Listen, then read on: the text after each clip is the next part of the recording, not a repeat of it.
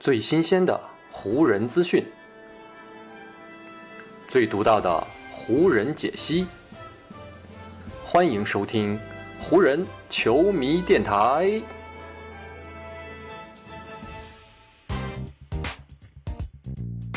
北京时间十一月二十二日，欢迎各位收听全新一期的湖人总湖人球迷电台。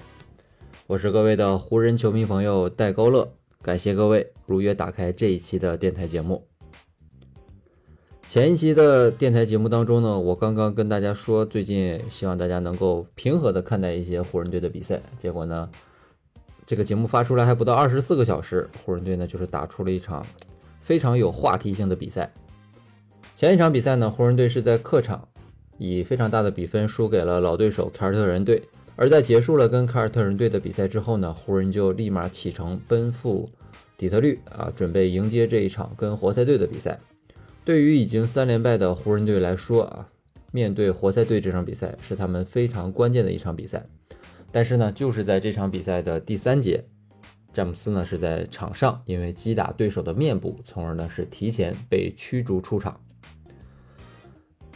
顶着活塞队主场小凯撒球馆漫天的嘘声，勒布朗詹姆斯呢是走进了球员通道。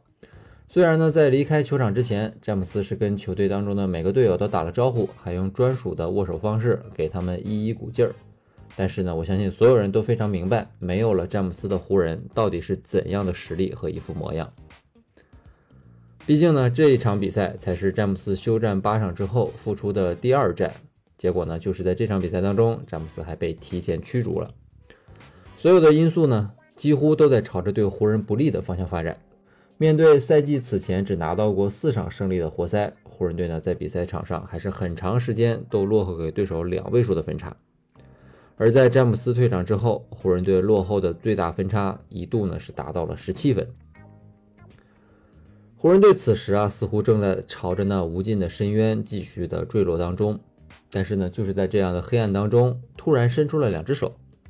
这两只手呢，一只来自威斯特布鲁克，另外一只呢，则是来自安东尼戴维斯。湖人队呢，在新赛季打了十八场比赛，詹姆斯呢缺席了其中的十场，加上呢跟活塞队这一战的最后一节半的时间，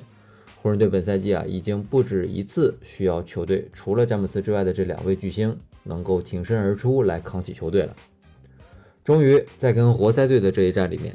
湖人队的这两位巨星给出了球队以及球迷一直所期待的答案。最终呢，在两位巨星的带领之下，湖人队呢最终是通过第四节非常出色的表现，是以一百二十一比一百一十六这样一个大比分艰难的击败了活塞，也是呢终于结束了此前的连败。考虑到湖人队前一场在波士顿所呈现出来的精神面貌，以及呢这一场长时间落后两位数的状态。湖人队在赛场上面这样的转变，无疑是非常剧烈的。据安东尼·戴维斯呢在赛后介绍，拉开湖人队反击序幕的人，正是球队当中年纪最大的甜瓜安东尼。在第四节比赛即将开始的时候啊，安东尼把所有的队友们聚拢在一起，然后呢鼓励每一个人说：“就是现在，我们需要搞明白自己到底是怎样的一支队伍。”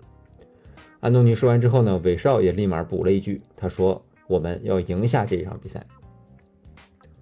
说完了豪言壮语，韦少呢立刻就在赛场上面付出了自己的行动。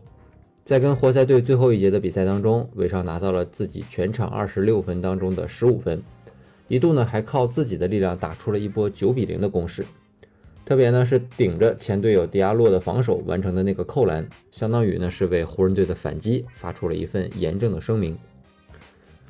沃格尔呢也是在赛后非常欣喜的夸奖威少说。威少呢，就是靠那样的表现在 NBA 扬名立万的，而我看到了他再次展现出如此的决心。他就是不断凶狠的冲击篮筐，每次呢运球到前场，他都想要打出自己最正确的方式，而且呢他在攻防两端都非常的集中注意力。除了威少，湖人队的另外一位巨星戴维斯也同样为湖人队的最终逆转立下了大功，全场得到了三十分的浓眉，最后一节呢是拿到了十二分。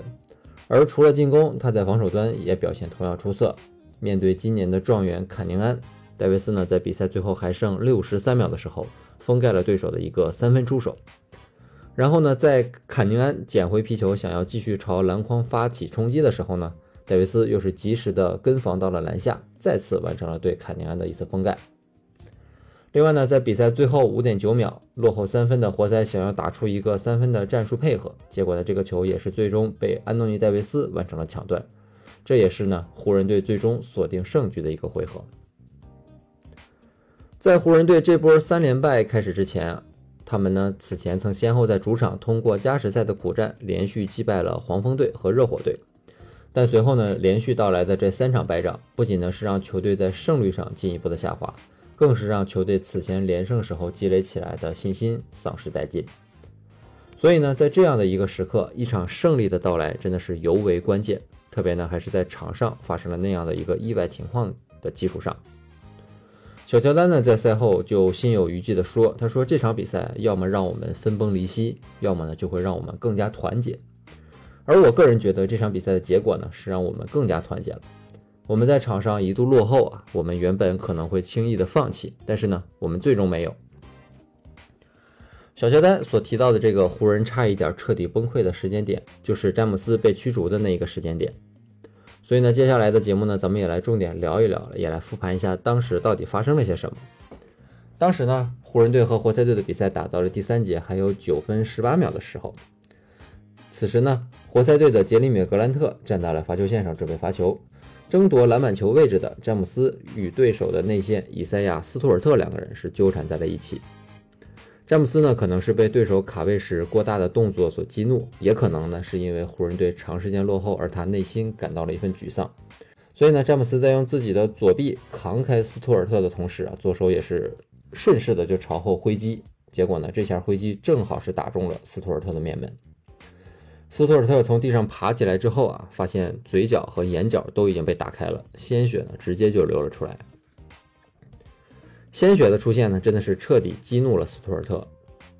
虽然说被两队的教练组、裁判和保安先后拉开，但是呢，斯图尔特前后有三次都试图冲过众人的阻拦，想要去找詹姆斯好好的理论一番。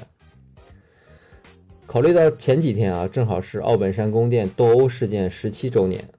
如今呢，又是在。底特律活塞队的主场来打比赛，所以呢，很多人都在担心这场比赛呢是否也会像十七年前的那一战一样啊，出现更大的骚乱。但幸好啊，这次双方的阵营当中，理性的人占据了大多数，球员们呢也最终都被安抚，回到了各自的板凳席前。现场的播报员呢也一直都在告知现场的球迷啊，不要试图冲进场内，也不要朝场内投掷杂物。因为呢，现在球场内有数量非常众多的摄像机啊，一定能够拍到惹是生非的人。在播报员这样的反复强调之下，现场球迷的情绪也是最终被平息了下来。就这样，这次冲突呢被画上了一个句号。詹姆斯呢，因为这样一个非常明显的伤人动作，是被吹罚了一个二级的恶意犯规，遭遇了他个人职业生涯的第二次被驱逐出场。而斯图尔特啊，也是因为。过激的行为被吹罚了两个技术犯规，也是遭遇了驱逐出场。在整个事件的过程当中呢，裁判是认为湖人队的威少不仅没有拉架，还有进一步扩大争端的举动，所以呢也给了威少一个记犯。从目前的消息来看呢，我们还不知道詹姆斯和斯图尔特这两位球员下一场是否会面临进一步的禁赛处罚。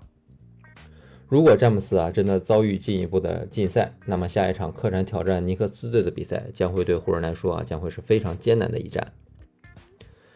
在比赛结束之后呢，戴维斯是为自己的队友詹姆斯这样辩护的啊，他说，在这个联盟当中啊，我想每个人都知道勒布朗并不是一个打球很脏的人。事实上，在他知道自己打到别人之后呢，他立马就回头跟对方说啊，他说哦是我的错误，我并不是故意这样做的。当然，这毕竟是戴维斯作为詹姆斯的队友的一面之词。啊，我相信每一个看过比赛，或者是呢是在事后看了当时比赛片段的人，在内心都会有自己对这件事情的评价。啊，关于这样一个话题呢，我觉得，嗯，我的观点反而没有那么重要了。毕竟呢，我说什么样的观点啊，也不会动摇。嗯，大家心中对这件事情的看法，所以呢，这才是我为什么要把这场比赛的内容放在前面来跟大家聊的原因，是因为呢，我希望能够把更加客观真实的事情呈现在大家面前啊。至于每个人内心真实的想法，我想呢，还是交给大家自己啊来进行判断。虽然说湖人队在临场遭遇了这样一次重大的变故，但是呢，球队还是凭借两位巨星在末节的发挥，最终呢是拿到了这场胜利。而且呢，也是因为这次变故，湖人队许久不见的血性似乎呢也是终于回来了。只是呢，我们不知道这是湖人队赛季的一个转折点呢，还是又一次的昙花一现呢？沃格尔呢在赛后也是鼓励球队，他说呢，总而言之，我们的球员在这样一场艰苦的比赛里展现出了我们所急需的表现，希望呢我们可以在此基础上能够再接再厉。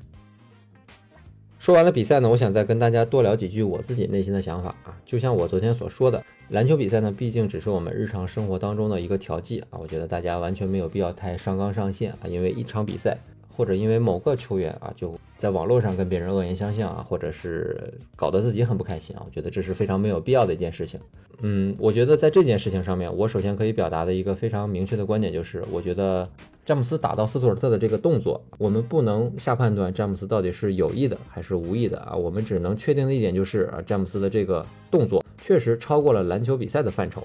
所以呢，当值主裁判以一个二级恶意犯规直接将詹姆斯驱逐出场的判罚，我觉得呢是非常的公正的啊。这一点呢不会因为我是某队球迷的身份啊就会产生任何的偏差。所以呢，我也希望大家能够在认清这一点的基础上面啊，然后呢再继续去欣赏后面的比赛。好，以上呢就是本期节目的全部内容了。再次感谢各位朋友的收听啊，也谢谢你今天的时间。如果你觉得我的节目做得还不错，就请你关注和订阅我的这张专辑吧。另外呢，也希望各位能够把我的节目分享出去，让更多的人听到我们的湖人球迷电台，让更多的球迷朋友啊加入到咱们湖人球迷的大家庭当中。好，那就让我们下一场湖人队的比赛，下一期湖人球迷电台不见不散，拜拜喽。